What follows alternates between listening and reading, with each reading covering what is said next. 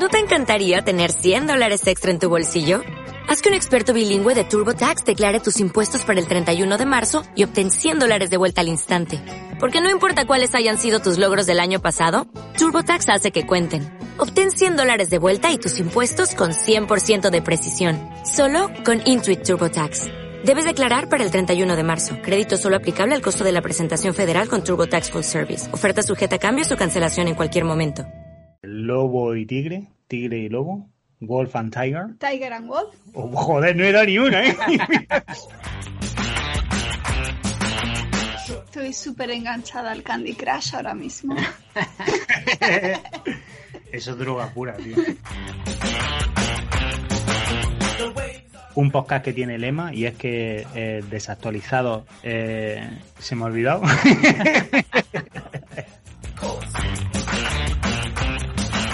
Eso es todo por mí. Yo muy a tope con esta serie. Será por tu parte. Por mi parte.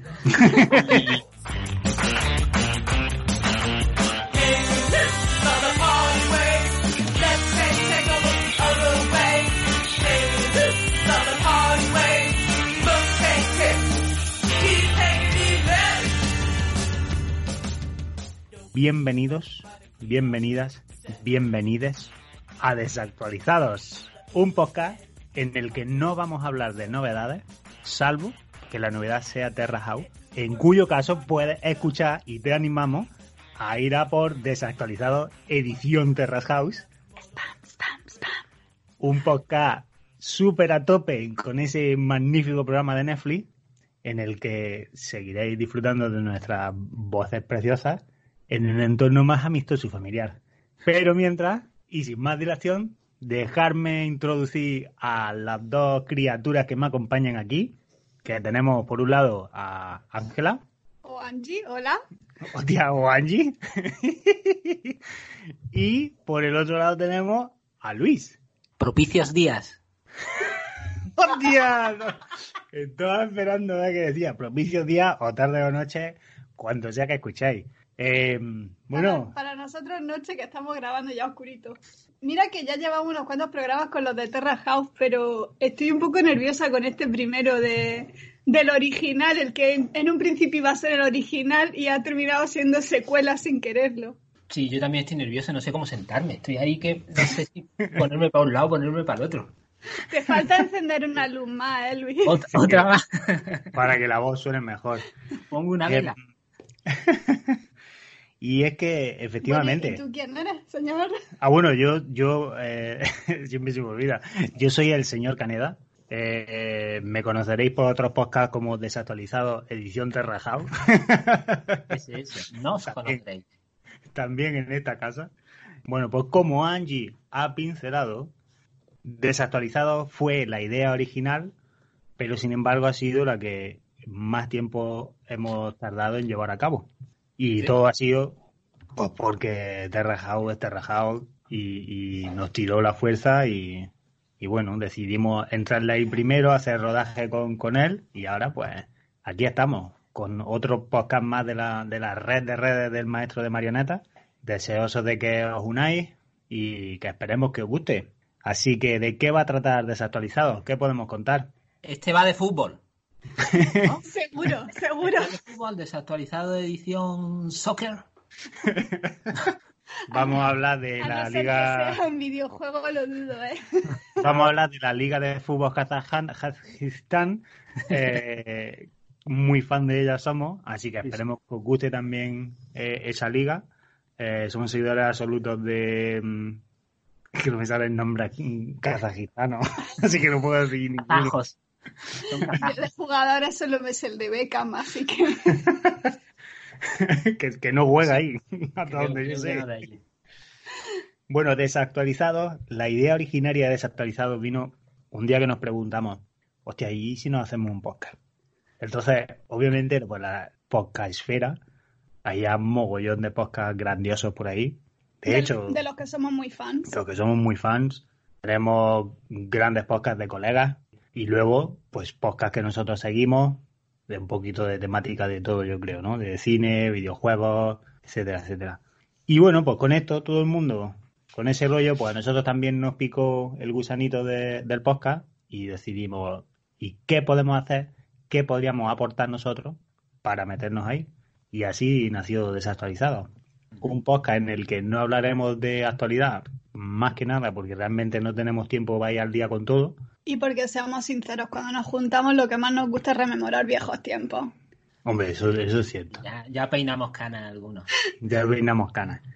Pero sobre todo, lo que hemos decidido que sea nuestro sello de calidad es que este podcast lo preparamos con el desconocimiento de los otros miembros. Es decir, ninguno de nosotros sabemos de qué va a hablar la otra persona hasta que lo haga ahora eh, aquí en el podcast.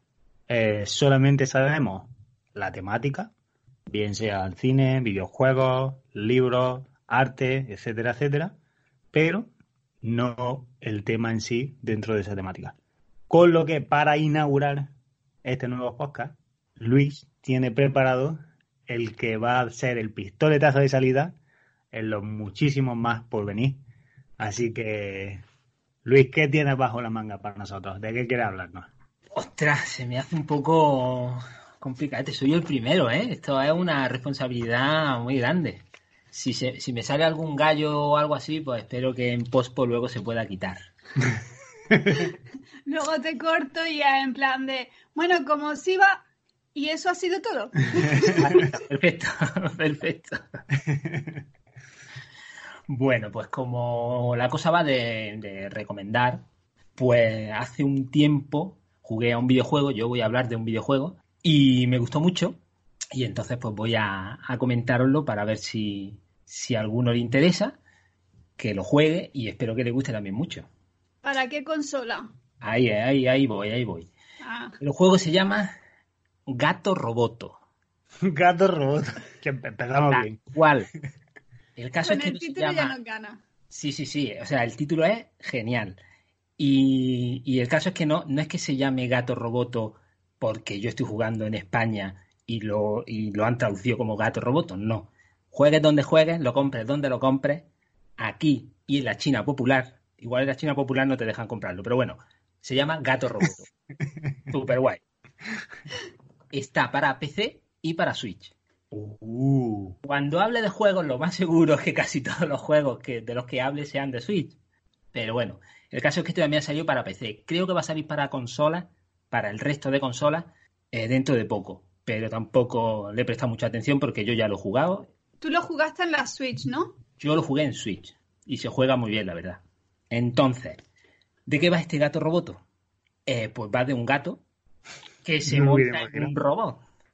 hostia, ¿sí? Sí, sí. Por ahora voy sorprendido al doble. Est- Está súper chulo. El caso es que el juego tiene una, una estética como de, de MSX y de Spectrum, de juegos antiguos, que son pixelacos gordos. Será concordo. Sí, de esos pixel, lo más gordo posible, pues eso es. y está sí. nada más que en dos colores. El fondo negro y todo lo demás en blanco. Entonces, pues llama mucho la atención. Es un Metroidvania, que para el que no lo sepa, es una mezcla, una cosa que se han inventado entre, para mezclar entre Castlevania y Metroid, ¿no? Los dos videojuegos estos que hay, que son aventuras Ujú. 2D, en las que te encuentras sitios por los que no puedes pasar, hasta el momento en el que consigues pues un arma o un- una habilidad o una llave que te permite volver otra vez para atrás en el mapa y irte por esos caminos en los que no podías irte al principio. Entonces este juego es un homenaje a esos juegos, Vale. eh, a ese tipo de juegos.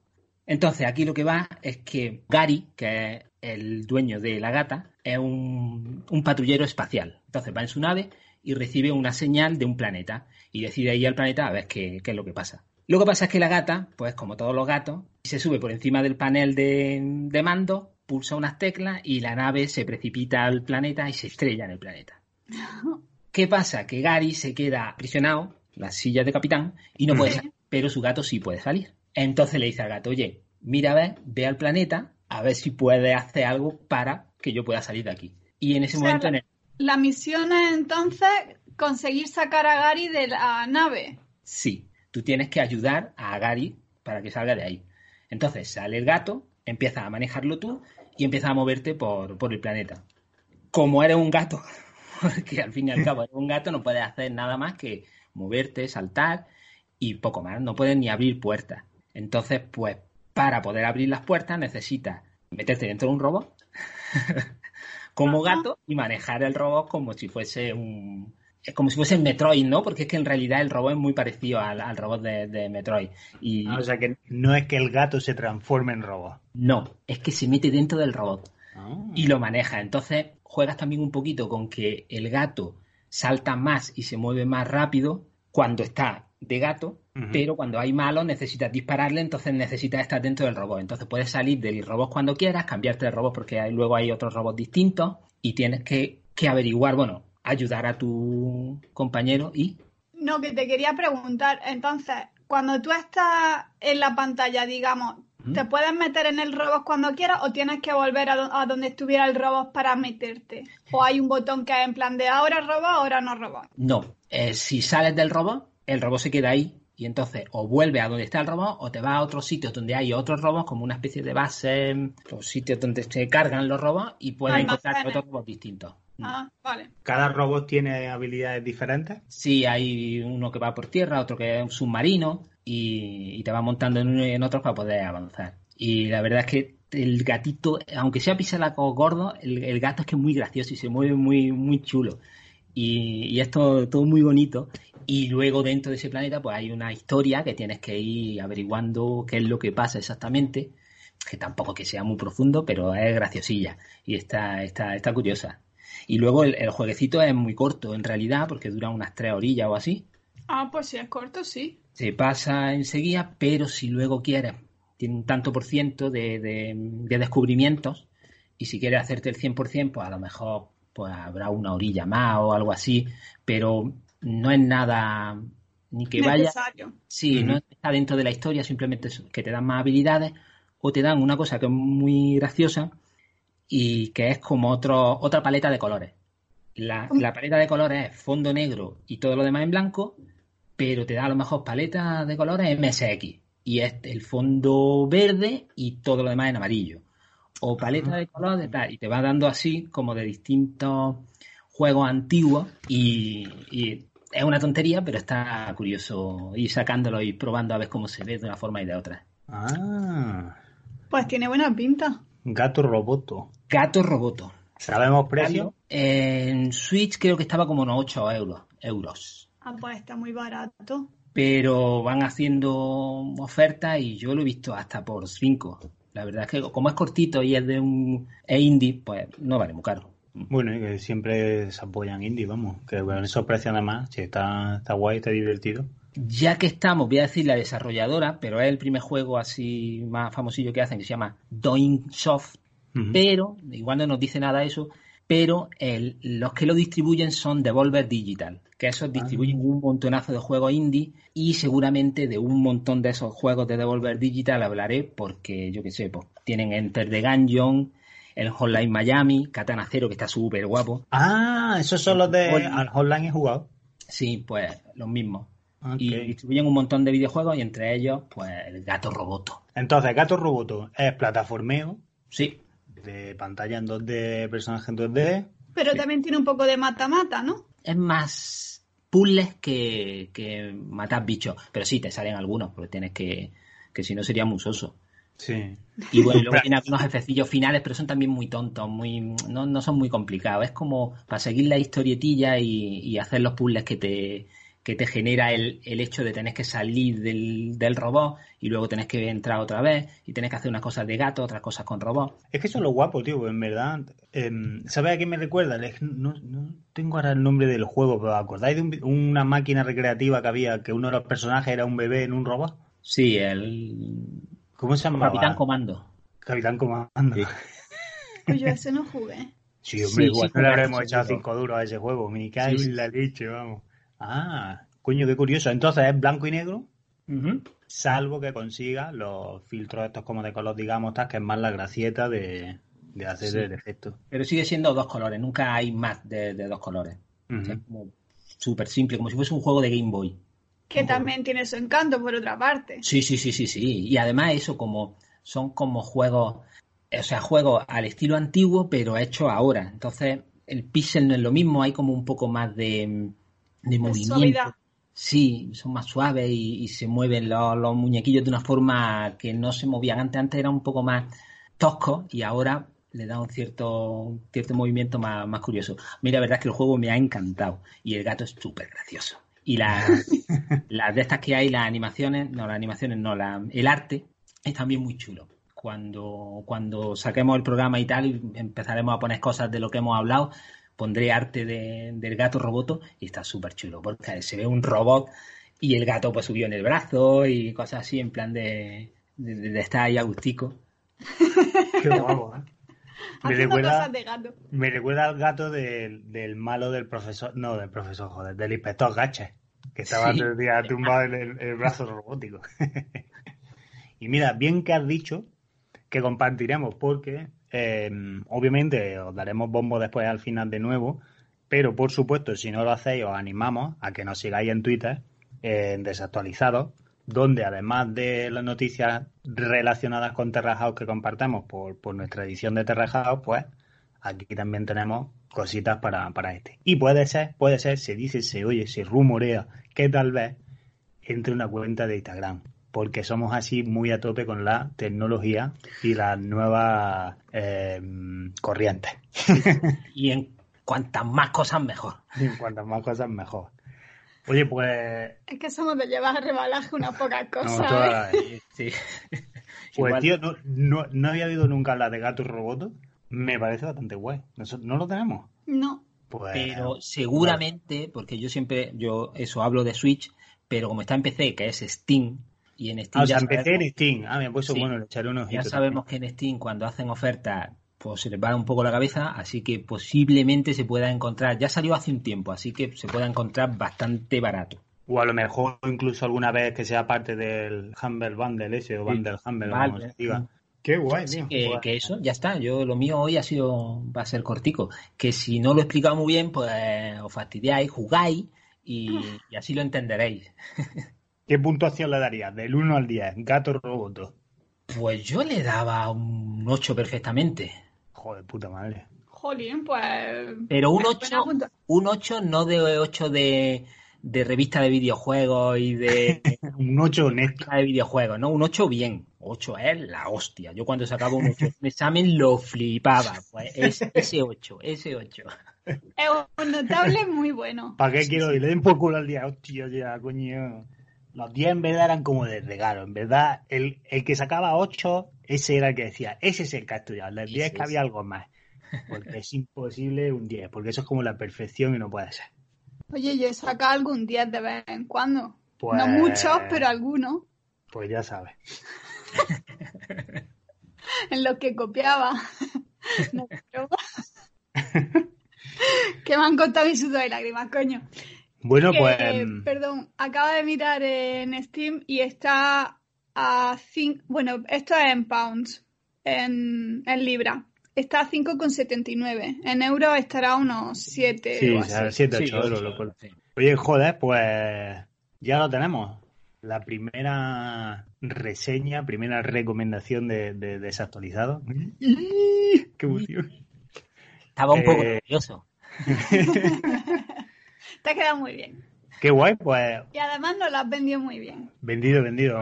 Desde luego habrá que echarle. Yo le echaré un vistazo a Steam porque yo soy muy de PC eh, y consola en verdad. La Switch está por casa, pero también si le doy consola le doy más a la Play 4. Eh, pero sí, le- no lo descarto en, en Steam y le echaré, le echaré un ojo. Así que muy guay. Eh, Angie, ¿qué nos tienes tú preparado? Pues yo os traigo un manga. Oh, Ah, de... Eso, eso es de leer, ¿no? Eso es de leer. ¿Son no para niños? Algunos son. Otros no. Otros son para niños mayores. Sí. Va, bueno, verdad. Esos son los que lees con una mano. y la otra debajo de la manta. A ver, el manga que yo os traigo es un manga shojo y la autora se llama Yoko Kamio. ¿Qué es ojo? Shojo son mm, mangas que son más... Se suele decir que son más para chicas, pero porque la temática es más el amor, temas de instituto, Ah. eh, más de relaciones sentimentales y tal. Luego A ver, es que hay varias categorías. No tenía pensado. No, no, no. con, algo, cuando vayamos hablando de otras cosas con otro tipo de categorías, pues lo vamos diciendo. Pero bueno, en plan de Soho. Soho en general es más adolescente, más temas de sentimientos y de relaciones y primeros amores y ese tipo. Un ejemplo sí súper famoso de Soho. Hombre, pues yo creo que el shojo por experiencia de los últimos años fue de Boy, que fue un poco por el que trajo. Por excelencia. Hostia, yo ese lo daban en la 2. Ese lo daban en el programa Yakutake. De la 2. Joder, qué tiempo. Yakutake, hostia. Qué tiempo aquello, ¿eh? Cuando paraba los caballeros del zodiaco en la tele y ponía un folio encima para copiar los dibujos. Guapísimo. Alright, go ahead, go ahead. Perdona, yo gracias a ese programa mm, empecé a interesarme por el manga. Porque yo veía un montón de anime y tal, pero manga en sí realmente tenía unos cuantos por casa, pero ni siquiera sabía que eran colecciones enteras. De tenía uno de por aquí, uno de por allí. Además, eso era el tiempo cuando estaba la revista Dokan. ¿Os acordáis de esa revista? Sí, sí, sí. Que de esa revista salió eh, Ken Nimura, Empezó a hacer colaboraciones con, con Dokkan, haciendo como pues pequeñas ilustraciones, personajes. Creo que Man Bernabé estaba también envuelto en, en Dokkan, que fue cuando todo el boom con Evangelion. Yo tengo los, VHS de Evangelion, ¿eh? Toda la serie entera en VHS, la sigo teniendo ahí. Eso es como. Oro, oro. Oro en paño. En fin, perdona, perdona. Go ahead. Vale, pues sí, ese sería, por ejemplo, un, un shoujo. Y yo el que os vengo a hablar no es Marmala de Boy, posiblemente en algún otro momento os lo comente y cómo empezó mi amor por el manga gracias a Marmala de Boy. Pero hoy os vengo a hablar de Tiger and Wolf, que son seis tomos que los publicó Planeta. Bueno, toda la obra de Yoko Kamio la ha publicado Planeta, la verdad. Y, y bueno, es un poco tópico en el sentido de que es una chica de instituto que no tiene muchos amigos, por no decir ninguno, la verdad, y que siempre la han tratado un poco como la rara, porque nunca puede quedar después de clase para salir o para hacer nada con, la gente, entonces como que la han empezado a dar de lado y, y es una persona solitaria. Hombre, si, no tienes amigos, difícil puedes salir con gente. Bueno, pero en un principio a lo mejor sí que se lleva bien con alguien y tal, pero luego la empezaron a, dar de lado porque no había relación fuera de la clase. Perfecto. Y bueno, esto se debe a que siempre después de clase, pues tiene que ir al restaurante familiar a ayudar, porque sus padres murieron en un accidente de tren y entonces solo ella y su abuela. Y como su abuela ya está mayor, pues no se puede hacer cargo del restaurante y entonces ella siempre tiene que ir a ayudar. Qué trágico todo, ¿no? Pues de verdad. Esperemos que, sea un poquito más feliz. Que eche una richilla o algo. Venga, venga. que va a encontrar el amor, seguro. Adelante. A ver, un día entran al restaurante dos universitarios y se terminan convirtiendo en asiduos y en amigos. Se podría decir que este es, pues, sí, el típico shojo de chica de instituto, ella se enamora de uno de los dos chicos universitarios, los amores, los desamores, la ida y la venida. Pero el que sea Yoko Kamio la autora, pues hace que no sea tan típico. Porque sí es cierto que son solo seis tomos y que no da mucho tiempo a que profundicen en, en, demasiadas ramas o en, o en demasiadas características de personajes secundarios, pero sí que consigue salpicar de una manera más sutil pues temas más profundos, pues como son las presiones familiares, personas que son diferentes o que se las ve, se las percibe de manera diferente, eh, los prejuicios, habla también incluso un poco de la homosexualidad y sí es verdad que Yoko Camion no hay demasiadas obras de ella en España. Creo que esta es la quinta obra que hay de ella. ¿En, España? En España. pues sí, hay un montón, ¿no? O sea, cinco son Sí, lo que, un rato ya. o ella tiene 200 series. y cinco, esta, si no me equivoco, creo que es la cuarta. Pero bueno, sí es verdad que la primera, que fue por la que la conocimos en España, que es Hannah Yoridango, o No me lo digas con ah, flores. Esta es la de Hannah Yoridango, vale. Esta es. es la que la hizo más popular a nivel internacional, no solo en España. Y, y es que es la única que ha tenido muchos más tomos. Por ejemplo, Hannah Chor- eh, Yoridango tiene 37 tomos. Son 36, dio un parón y luego hizo un especial de cuatro capítulos que se terminó en un tomo 37. Si te soy sincera, al principio yo Hannah Yoridango no lo compré porque el dibujo me parecía un poco feo. No sé, no me llamaba nada y no, no lo compré, pero luego ya la gente... acostumbrada al dibujo de Nana, ¿no? Sí, Nana me gustaba mucho. Que tampoco que sea la bomba.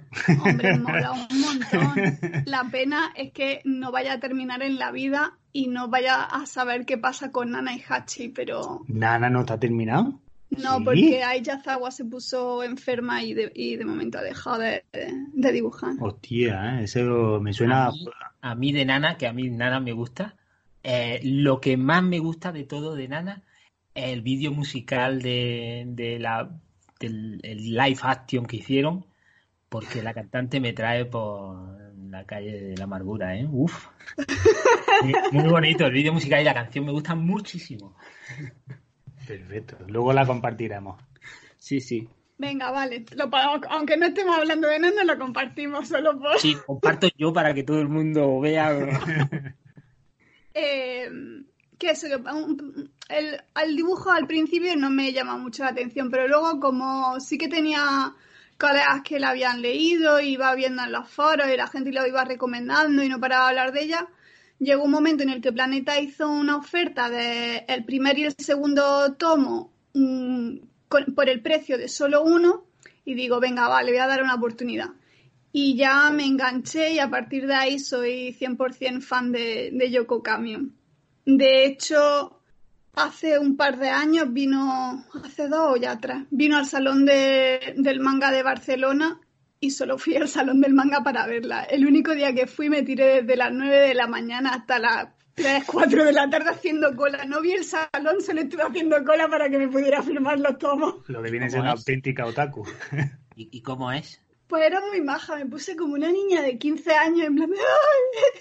Es que, es que un pavo, tío. Que yo me... tenías 15 años, ¿no? Hace Casi, tres, casi, casi. Bueno, es verdad, sí. Tenía 15 años. Estoy hecho una flor ahora mismo.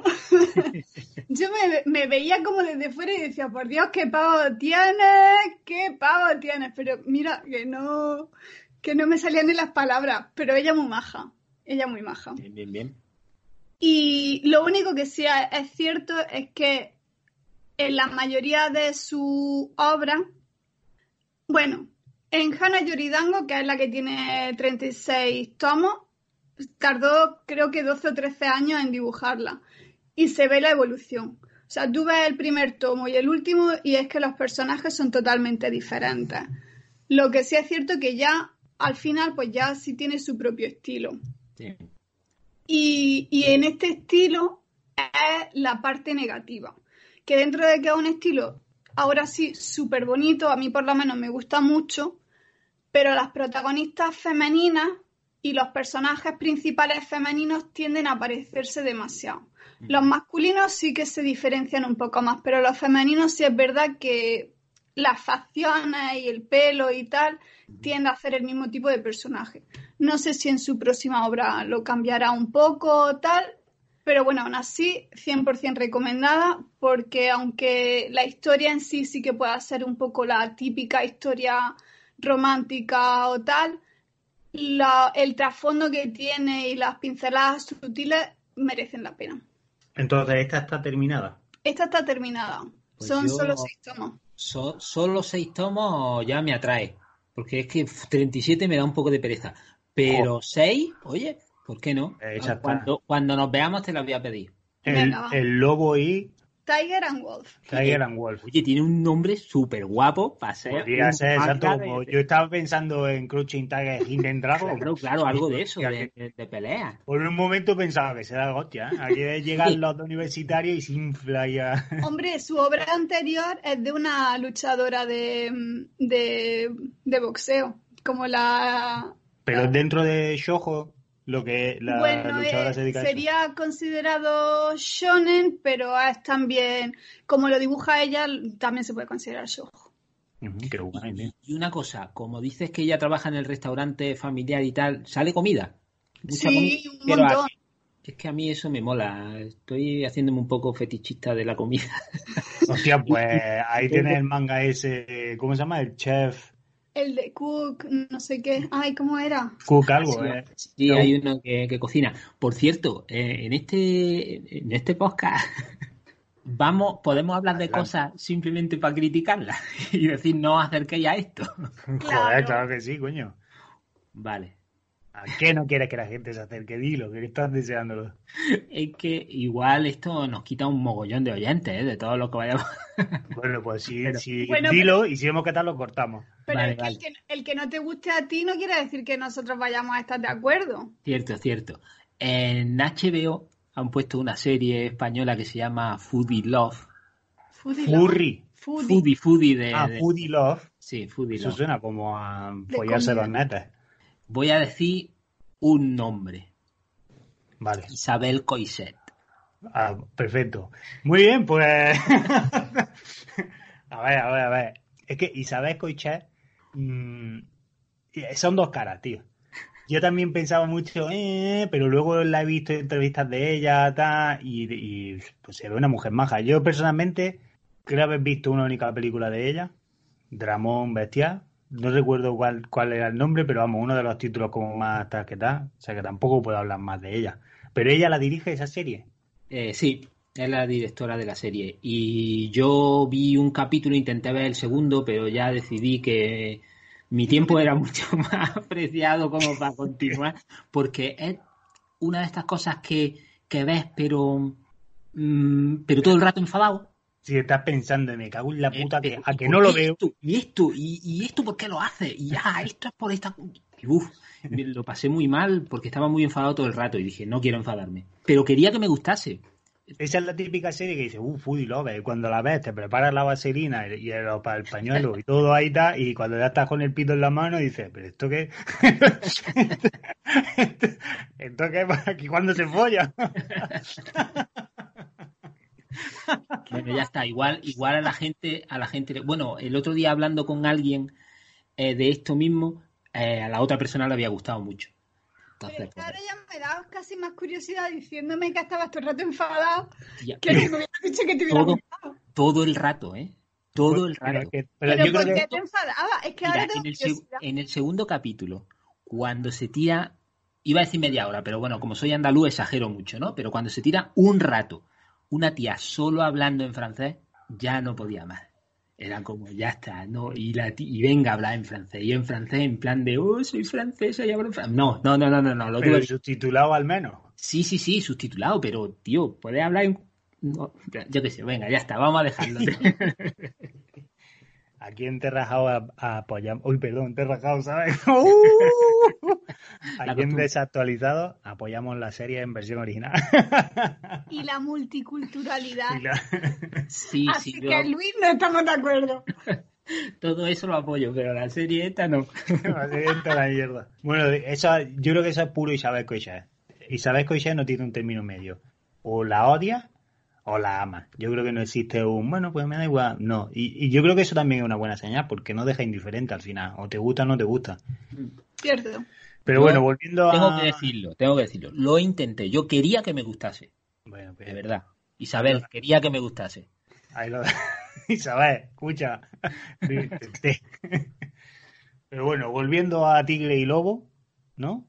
Ti- Tiger and Wolf. Sí, que el, el título viene porque el- eh, los dos protagonistas, los dos personajes eh, universitarios, se llaman Tora y Okami, que significan eh, tigre y lobo. Hostia, vaya nombre para mi hijo, ¿eh? Tigre y Lobo. Que vayan a la escuela y digan, ¡Tigre! Y se levante uno, ¡Presente! ¡Lobo! ¡Presente! Guapísimo. Pues ya tengo nombre. Eh, bueno, yo, mira, a ver, yo te voy a ser honesto. no creo que lo lea.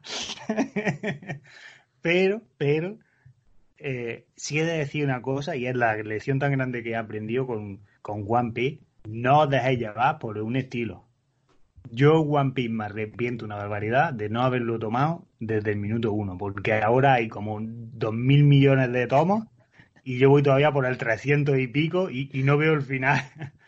Pero es decir que me echaba muy hacia atrás el estilo que tenía, pero fue el, el viaje que hicimos a Japón, en Tokio estaba en todos lados y en, la, en el Sky Tree en Tokio había un... No era una, una exposición, era como si fuera una especie de parque de atracciones que, que solamente existe allí.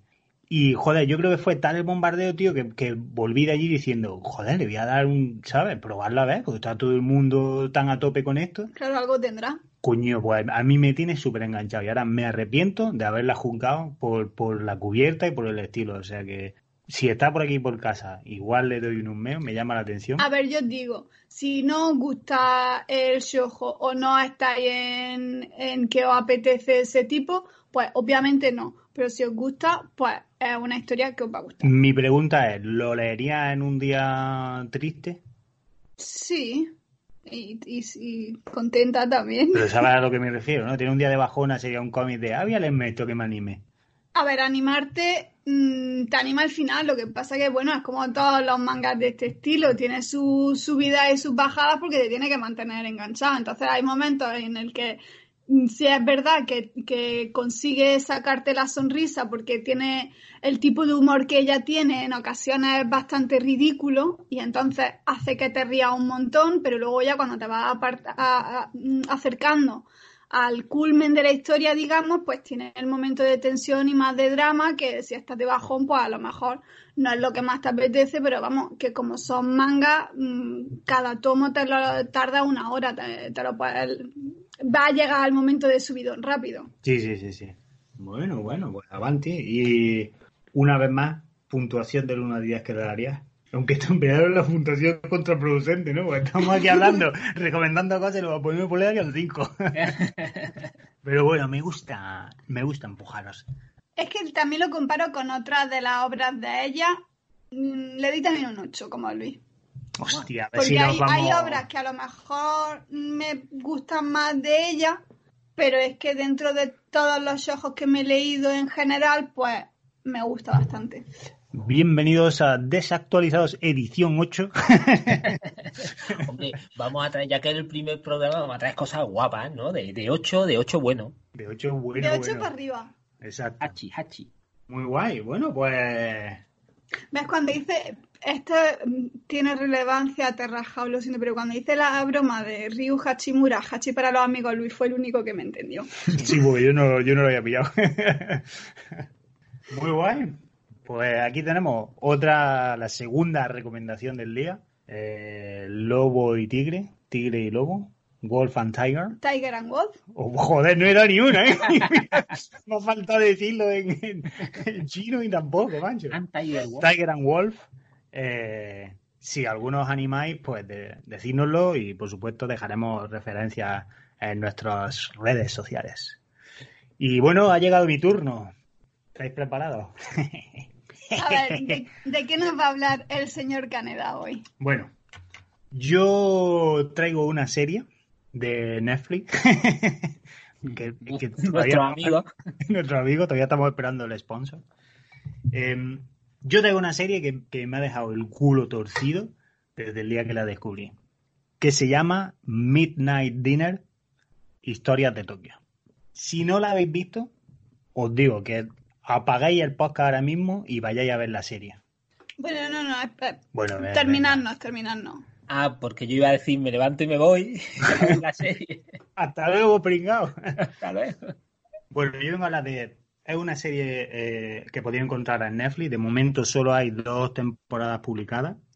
Pero es un show que a mí eh, es que no, no, sabía cómo entrarle, porque hay, hay muchas maneras de acercarlo. Para, para, empezar, déjame que os ponga un poquito en, contexto. Pues Midnight Dinner es un show de Netflix que está basado en un manga del mismo nombre, cuyo autor se llama eh, Yaro Abe. Desconozco si el manga se ha publicado en España o fuera de las fronteras de Japón. Quiero creer que sí, porque es un manga que se inició su publicación en el 2006 y que a día de hoy continúa eh, publicándose. O sea que Pues lleva ya unos pocos de años. lleva ya unos poquitos de años. Quiero creer que, que está. Si alguien de lo que nos escucháis sabéis si estuviera, os agradecería si me lo dijerais.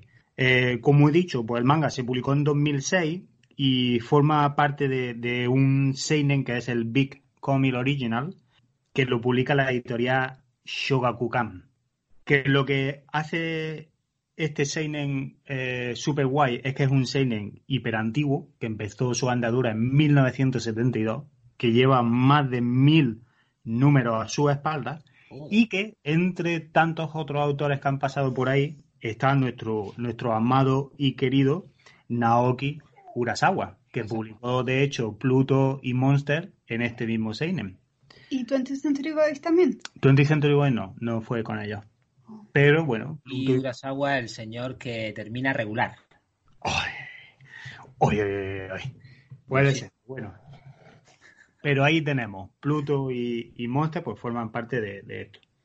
Eh, así que bueno, pues volviendo a la adaptación, pues la adaptación de Netflix no es ni mucho menos la adaptación que se ha hecho de Midnight, sino que cuenta ya a sus espaldas con, con bastantes adaptaciones. De hecho, la primera vez que se, que se hizo una adaptación a la gran pantalla, perdón, a la pequeña pantalla, fue allí por el año 2011 eh, en una serie de, tres temporadas, del 2011 al 2014, y luego en el 2015 dio el salto a la gran pantalla en forma de, de película, que la trajo Yoji Matsu, eh, Matsuoka, que bueno, un director que está bastante especializado en temas de pues drama, relaciones familiares y demás, y que además eh, he descubierto que mucho del casting que hay en la serie de Netflix ahora ya estuvo presente en, en esa película.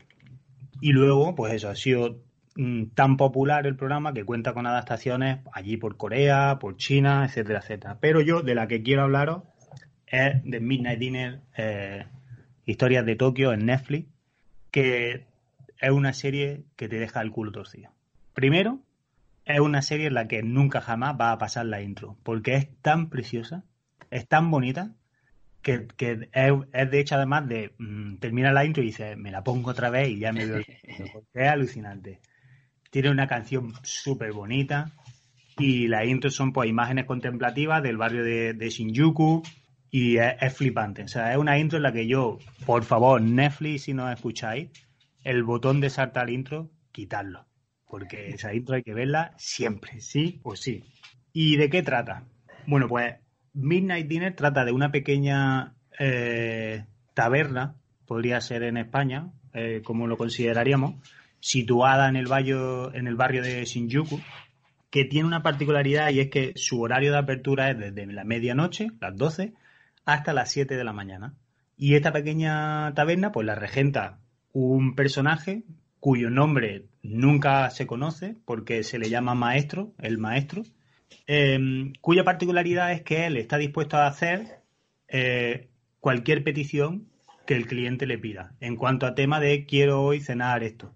Con lo que si él tiene ingredientes a mano, pues eh, preparará el plato para ti. Lo que hace que muchas veces pues, haya clientes que vayan a la taberna y le lleven incluso los ingredientes para que le cocine. Ah, o sea, que no es solo lo que él tenga allí, sino que la gente también le lleva en plan de quiero que me haga esto, toma, aquí Tiana. Exacto, él tiene un plato, eh, digamos, que es el, el mínimo, que creo que es una sopa de miso con cerdo, me parece. Pero si tú llegas esa noche y le dices, ay, mira, pues a mí me gustaría comer huevos escalfados, pues él te dice, pues mira, pues tengo huevos, te los puedo hacer, pues te lo hace, ¿sabes? Pero si él no lo tuviera y tú le llegas, toma, te traigo esto, puedes hacerme huevos escalfados, pues el tío te lo hace. Os digo que yo he hecho eso, no con huevos escalfados, pero yo le he llevado a un tío una bolsa llena de castañas para que me hiciese un bizcocho de castañas y en una cafetería para ir otro día a comer bizcocho de castañas. Sí. Sí, sí. Guapísimo. Pues ese, es el midnight de, ese es el Midnight de Granada, entonces. Pero ¿y te hizo descuento? Y Luego no me cobró el, el- el cacho de bizcocho, me tomé un café con un bizcocho y el bizcocho no me lo cobró. Hombre, que mínimo, ¿no? Hombre, claro. Y creo que el café tampoco. No me acuerdo, pero no me cobró, vamos, que... Que encima te dio las gracias, pues luego vendía acá trozos a 8 pounds y ahí pues ya recuperó tu café y el bizcocho y todo. Claro. En fin, Midnight Dinner es una serie que también he de decir que quizás no es para el gusto de todo el mundo, porque es una serie súper, súper, súper, súper contemplativa. Es una serie donde todo transcurre a un ritmo muy pausado, donde todo, todo su potencial se genera en torno pues, a los clientes que eh, pueblan esa pequeña taberna. La particularidad es que cada capítulo eh, se centra en un personaje o, en un par de personajes y un plato particular, que, es pues, la petición que ellos le hacen al maestro. Y, y bueno, los personajes que, podemos ver pues son desde oficinistas, yakuza, prostitutas, eh, fangirls, etcétera, etcétera, mangaka. Lo típico que hay en Japón. Lo típico que hay en Japón. ¿Tienen clientes asiduos? Y máxime, sí, hay clientes asiduos y máxime además en un barrio como Shinjuku. Hay clientes asiduos que son eh, concretamente tres de ellos, uno que se llama Tadashi, que es un viejo que hay con que tiene puesto una gorra de béisbol, que está siempre ahí, que, no hace mucho estuve leyendo que por lo visto él representa como una un mito japonés, digamos, de un espíritu que habita las tabernas, que tal, pues dicen que, ese viejo hace como honor a eso. Eh, luego hay tres mujeres como oficinistas que están por los típicos grupos de cotillas que están todo el rato uh, que, que, comentan todo el que entra y Ryu, que es un jefe de la Yakuza, que está de vez en cuando en la taberna, cuya particularidad es que a él le gustan mucho los platos eh, muy de niño, digamos, es como la marca de ese personaje. ¿Muy de niño? Sí, como platos infantiles. No te pediría un plato... En plan patata frita y huevo. Exacto, no te pediría a lo mejor un plato como muy complejo como tal, ¿no? Entonces tiene muchas gracias que el, que el jefe de la Yakuza, pues eso sea su comida favorita. Y bueno, es una serie que yo la descubrí de rebote, imagino, eh, porque me la recomendó a través de Terra House, pero que me ha dejado loco. Me ha dejado loco primero por, por eso, lo que digo, la intro es alucinante. La intro es como si estuviéramos montados en un taxi, nos vamos, vamos adentrándonos en Shinjuku y vamos viendo las calles, la gente con una canción tocada en guitarra, con una voz súper guay, muy lenta. Es preciosa. Y luego las historias que cuentan son tremendamente diferentes. Son eh, desde un tío que tiene miedo a que cuando él muera descubran la colección de porno que tiene eh, en su casa, hasta dos niñas que quieren ser dobladoras de manga, eh, perdón, de anime, y que, pues eso, de, muchas veces es sobre la, la, el, seguimiento de los sueños de las personas, las miserias de unos, de otros. No sé, es como muy guay, pero no, quizás no es una serie para todos los públicos, porque no todo el mundo está siempre dispuesto a, digerir algo así, porque es una serie muy, muy, muy contemplativa. Y, y, bueno, una particularidad que tiene es que su protagonista, el maestro, es súper guay porque un, él en sí mismo es un personaje súper misterioso. Ya digo, no sabemos su nombre, no sabemos absolutamente nada de su pasado, no sabemos nada. Él, él está ahí, pero el personaje en sí habla tanto. Y yo creo que esa es la magia que tiene eh, esta serie y es que el, tema que tiene Midnight Dinner es que es una serie que se expande más allá de lo que estamos viendo en cámara. El maestro tiene una cicatriz en la cara, bastante visible, porque además le, pasa por delante del ojo izquierdo, que en algún capítulo deja chapurrear como que es un corte de una espada, dando a entender pues un pasado que ha tenido este hombre como pues imaginaos, ¿no? Ya, ya lo hacemos nosotros grandioso en sí mismo. A lo mejor era el jefe del jefe de la Yakuza. Pero él nunca, nunca, nunca, nunca interviene directamente con las historias de los personajes que van entrando en su, en su taberna. Él siempre está al fondo de la cocina, fuma un cigarro y lo único que hace es... higiénico. sí, tiene como una terracita y ahí fuma su cigarro y tal.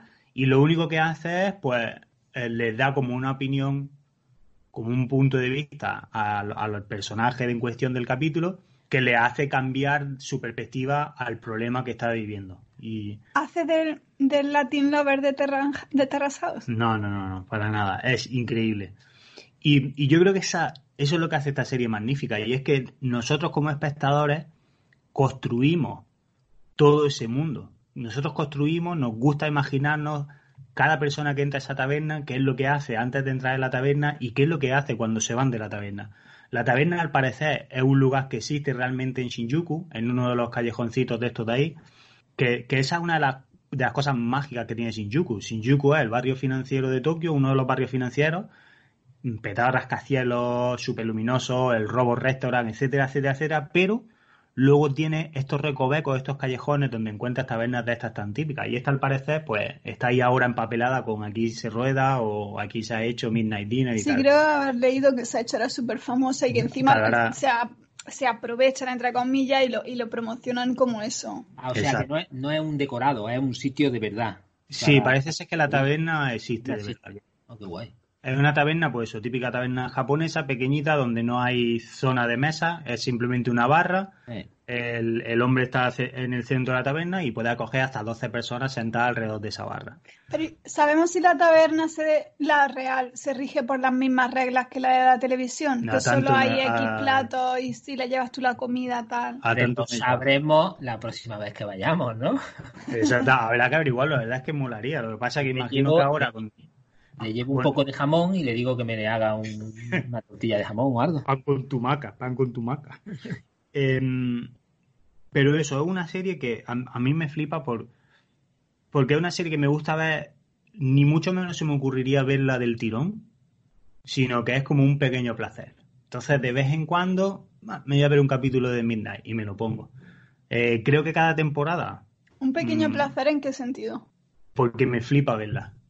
Es una serie que te relaja, las historias son tan tremendamente atípicas, no es algo que, vayamos a ver aquí, son pues, pues, pues ya os digo, eh, esta por ejemplo había una historia que era de un mangaka que había perdido su inspiración, luego hay otra historia que es un comediante y su aprendiz, porque inician una pelea y, y luego es lo que hace grandioso la serie, ¿no? Que el, el tío interviene echándole alcohol como saque a cada uno en la cara y les prohíbe terminantemente peleas, porque la taberna es un lugar de paz y para, para pues eso, de comunidad, digamos. Entonces crea ese halo súper guapo de la taberna en sí misma que nosotros ya lo percibimos cuando vemos la serie.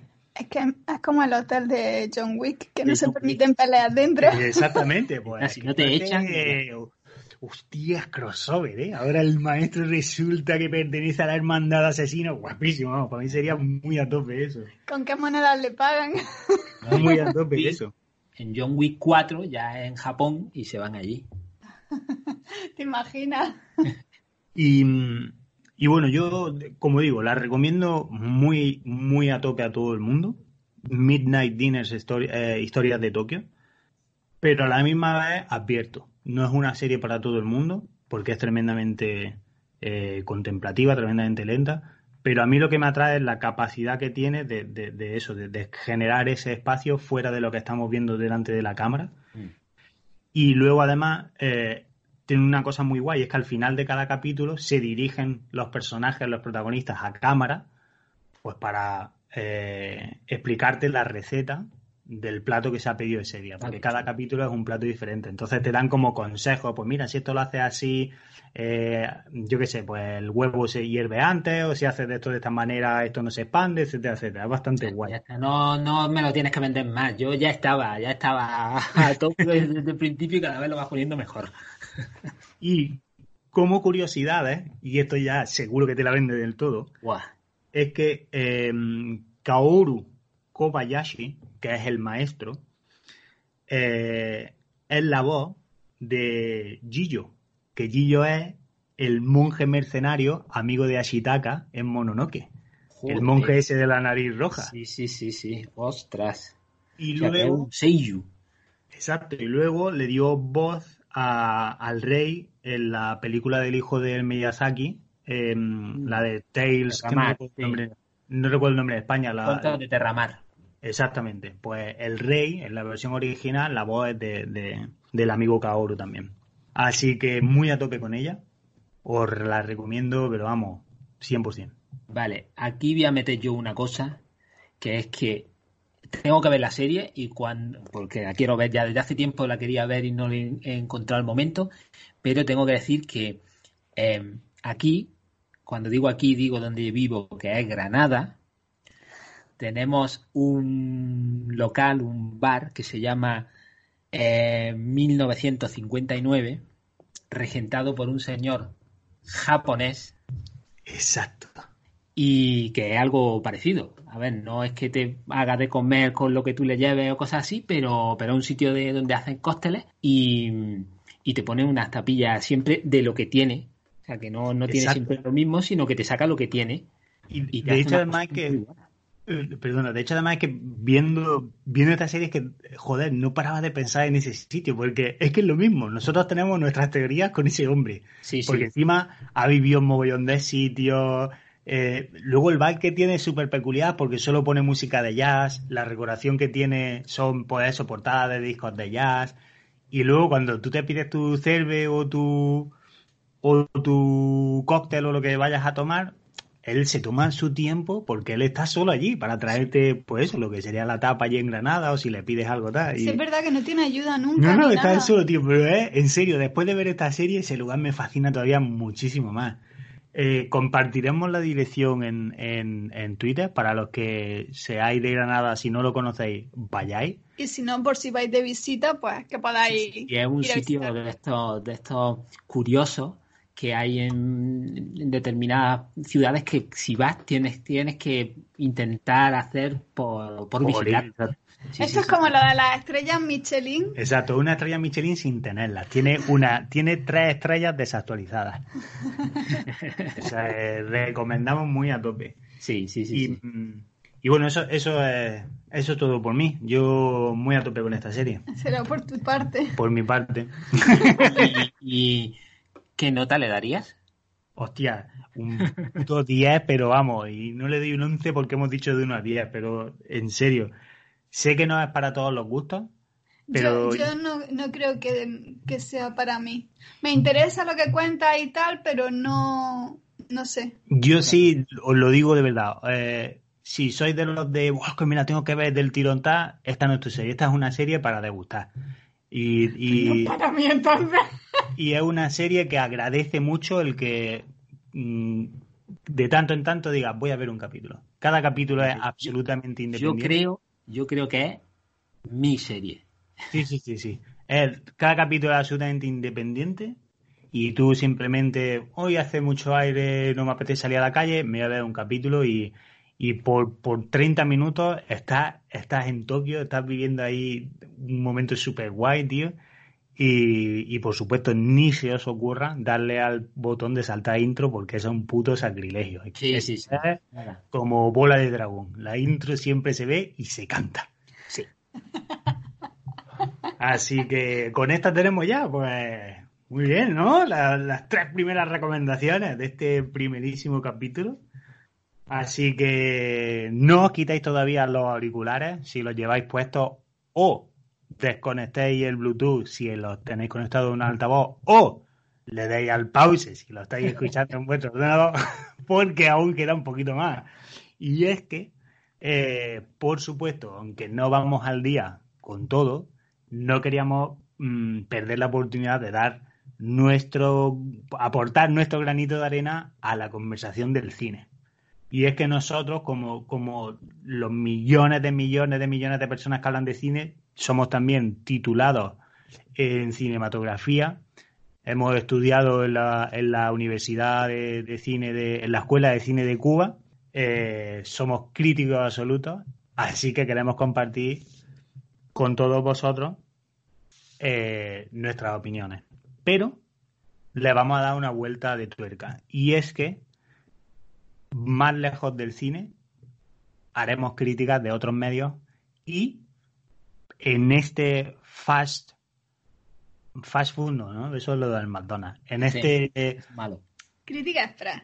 en este, exacto, en este, en este ambiente de, de- de sobrepoblación de críticas de cine y de, y de críticos de cine, nosotros vamos a traeros la crítica express, en la que con una sola palabra o una frase muy cortita vamos a aconsejaros si sí o si no ir a ver, ir a leer, escuchar o lo que sea aquello de lo que hablamos. Así que en este primer capítulo desactualizado es mi turno porque cada semana mm, seremos uno diferente. Y mi pregunta es, vuestra opinión, vuestra crítica express, crítica express, sobre una película que se llama Equilibrium, Oh, que es una película que trata de Christian Bale que toma pastillas para eh, que sus sentimientos no se apoderen de él y que si la viste en los 90 un peliculón, pero si la ves ahora es la mayor mierda que existe. Un, dos, tres, crítica express, Angie, No me acuerdo. Buis. Eh, uf, es complicado, ¿eh? Muchas Pero- gracias. Bienvenido.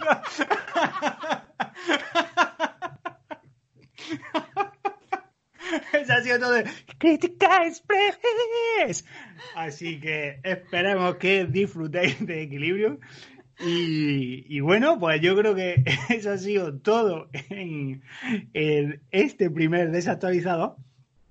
Y bueno, y antes de irnos, me gustaría preguntaros qué tenéis entre manos, con qué estáis liados eh, esta última semana, esta semana que encaramos. Y voy a empezar por ti, Luis. Pues yo pues, podría decir lo, de, lo que he dicho antes de Foodie Love, pero como ya lo he dicho antes, no lo voy a volver a repetir. no lo veáis. Y voy a decir otra cosa. Eh, he descubierto un, un- ayer, ayer además precisamente descubrí un algo que viene un poquito a colación con, con la serie que tú has dicho de, de Midnight in. Tokyo, ¿no? Por aquello de, de ser contemplativo y demás. Estaba un poco aburrido ayer y me puse a chuminear con el YouTube y encontré una cosa, es que no me acuerdo muy bien cómo se llamaba, pero básicamente era pasear por Tokio lloviendo.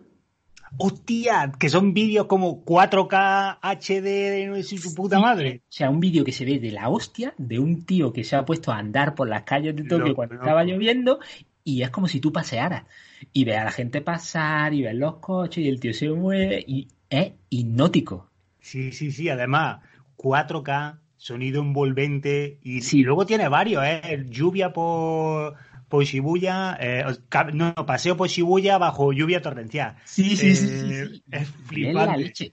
Además, ahora que, que, a mi edad me he puesto a estudiar japonés, em, voy mirando todos los cartelitos, voy parándolo todo el rato mirando todos los cartelitos a ver lo que pone. Joder, muy a tope. Súper chulo, ¿eh? Es como, como cuando descubrí lo de eh, la chimenea, eh, esto de, de Netflix, ¿no? De que te ponen la Sí. chimenea durante no sé cuántas horas. Pues la algo chimenea de. Navidad. Sí, pues, pues algo parecido porque son como unas dos horas de vídeo y tú te plantas ahí y vas pues tranquilamente viendo Tokio cuando llueve y está súper chulo. Joder, pues muy a tope. Yo conozco esos vídeos, o sea, me alegro que estés liado con eso. Muy bien.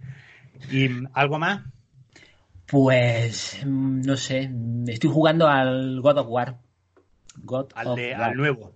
Ah, sí, al de Play 4 y está guapo, está, está guapo. eh. voy. ¿Te terminaste ya el del Red Dead Redemption? Me terminé Red Dead Redemption, sí, Voy. y está Yes. también muy chulo. Joder, pero no hay nada como voy.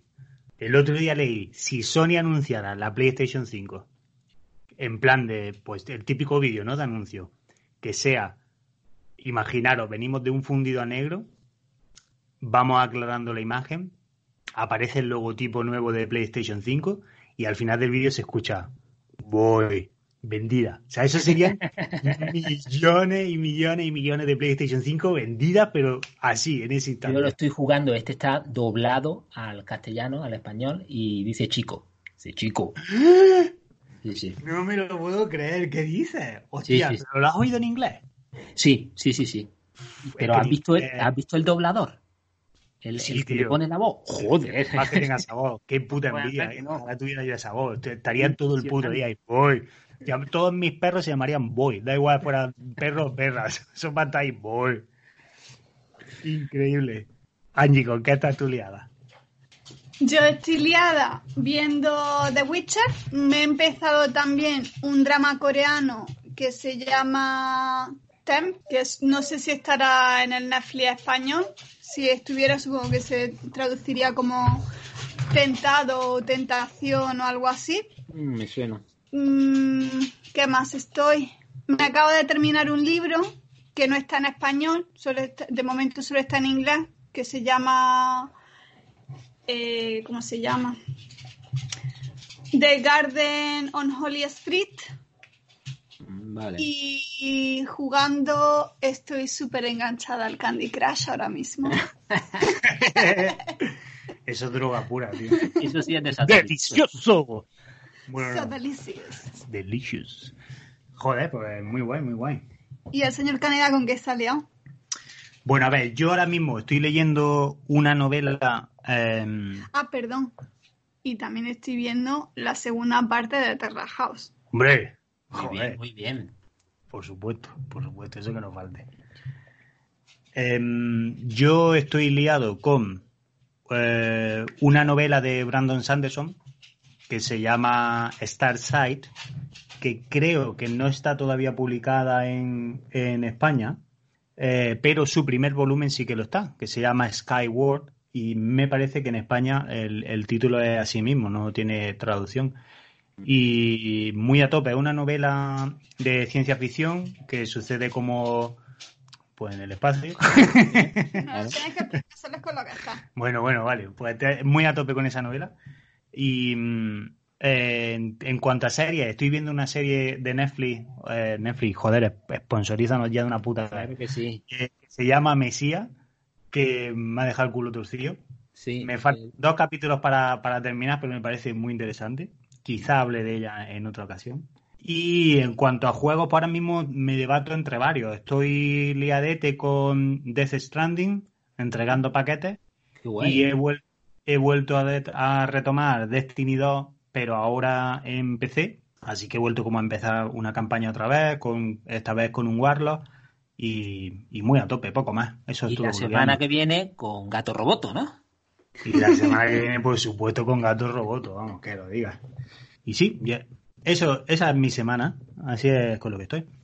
Bueno, pues ya sabéis más o menos de qué va a ir desactualizado. Vamos a intentar dar nuestras críticas de cosas que hayamos visto, leído o escuchado en algún momento de nuestras vidas. Eh, intentaremos, bueno, haremos una crítica express de cualquier medio, de cualquier cosa que nos guste. Habrá cosas que sean súper comerciales y que todo el mundo conozca y otras que solo conozcamos nosotros y que queramos dar a conocer. Esa es la magia de la crítica express, que Ay. no te hace perder el tiempo. No, no, no. Y, y date prisa. Y date prisa. Exacto. Y también, pues, os iremos actualizando de, bueno, manteniendo al tanto de, de lo que vamos haciendo o, o que estamos mirando que estamos momento. mirando. Así que sin más, os despedimos en este, la primera edición de Desactualizado. Un podcast que tiene lema y es que eh, Desactualizado eh, se me ha olvidado. Eh, desa- en Desactualizado no hablamos de La actualidad. la actualidad a menos que la actualidad merezca la pena que hablemos de ella. Con lo que de esa manera, si algún día hablamos de la última película de Star Wars que está ahora en, de putísima moda, pues es lo que hay, lo hemos dicho, que salvo que merezca la pena, hablaremos de ella. Pero de momento no hay nada ahí que nos llame la atención. Y nada, muchas gracias por estar ahí, muchas gracias por escucharnos. Os animamos a que echéis un vistazo en la descripción del podcast, donde podréis encontrar el link a todas nuestras redes sociales, que estaremos por Twitter, eh, igual estamos o estaremos dentro de poco en Instagram. Y nada, que tengáis una semana muy bonita y nos escuchamos, pues, hopefully, en una semanita. Eh, suscribiros, darle al like, Eso es toda esa cosa que a vuestros amigos. A familiares, esto es un podcast que vuestros, bueno, familiares pueden oírlo, niños pequeños No pueden. de, de uno o dos años, como no entienden de lo que hablamos, pues pueden oírlo también. Y, y nada, muchas gracias por estar ahí. Esperemos que hayáis disfrutado tanto como nosotros haciéndolo. Y os emplazamos también a Desactualizado Edición Terrace House, un programa muy a tope con ese reality. Mátane. Mataraishu. Hasta luego. Throw on your boys and grab your board. Short board, long board,